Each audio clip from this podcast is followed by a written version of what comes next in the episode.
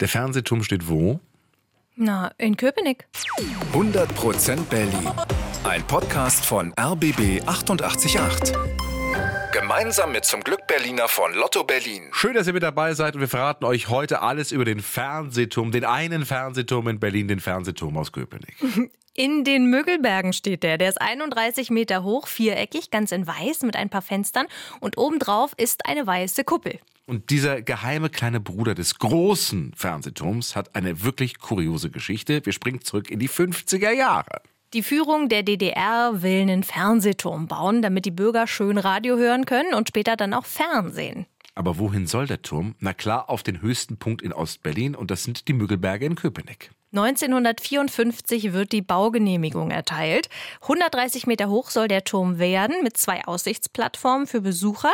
8 Millionen Mark soll alles kosten. 1954 geht's dann auch schon los mit dem Bau und die Bauarbeiter kommen auch gut voran. Die ersten zwei Geschosse sind schnell fertig, aber dann plötzlich ein Jahr später Baustopp. Aber warum? Naja, dem DDR-Innenministerium ist was aufgefallen. Und zwar Oh, wir bauen den Turm ja direkt in der Einflugschneise vom Flughafen Schönefeld. Könnte also sein, dass mal ein Flugzeug dagegen fliegt oder unser Turm beim Starten und Landen irgendwie im Weg ist. Das wäre natürlich blöd. Mhm. Also ist erstmal eine Krisensitzung angesagt. Was machen wir mit dem Turm? Vielleicht ein bisschen kleiner bauen? Aber nee, alles diskutieren hilft nichts. Der Turm wird nicht weitergebaut. Kein 130 Meter Turm in den Müggelbergen.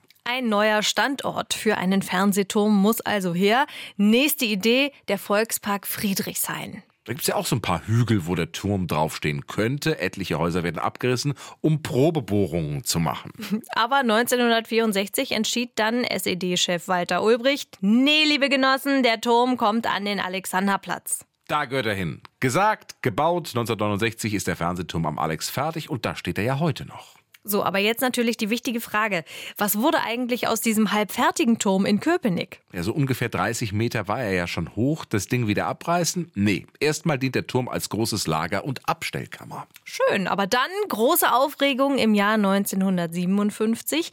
Die Russen schießen den Satelliten Sputnik ins All. Alle sind im Weltall Rausch. Da schlägt der Leiter der Archinold-Sternwarte vor, hey, lasst uns doch auf den Turm doch ein Teleskop stellen und damit die Sterne beobachten.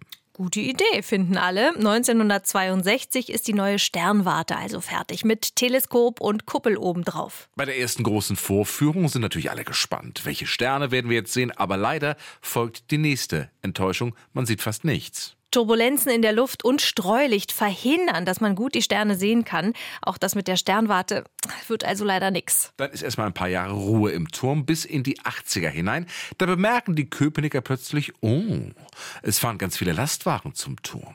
Das Mysteriöse dabei, die LKWs, die fahren fast immer nur nachts. Die laden dann ganz geheimnisvoll irgendwelche technischen Geräte da ab, die schnell in den Turm gebracht werden und dann ist wieder Ruhe.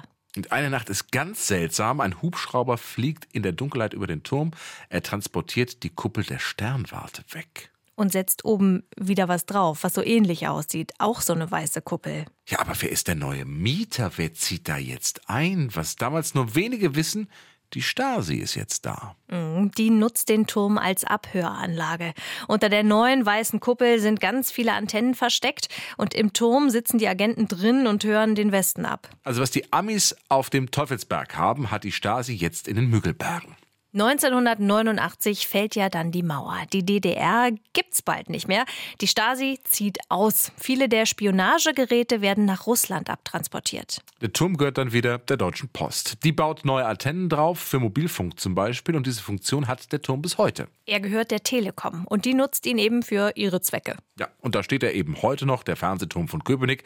Besuchen kann man ihn leider nicht, außenrum ist ein Zaun, aber sehen kann man ihn schon. Zum Beispiel vom Müggelturm aus. Von da aus habt ihr einen wirklich guten Blick auf diesen weißen Turm mit der Kuppel obendrauf, der geheime Bruder des großen Fernsehturms am Alex.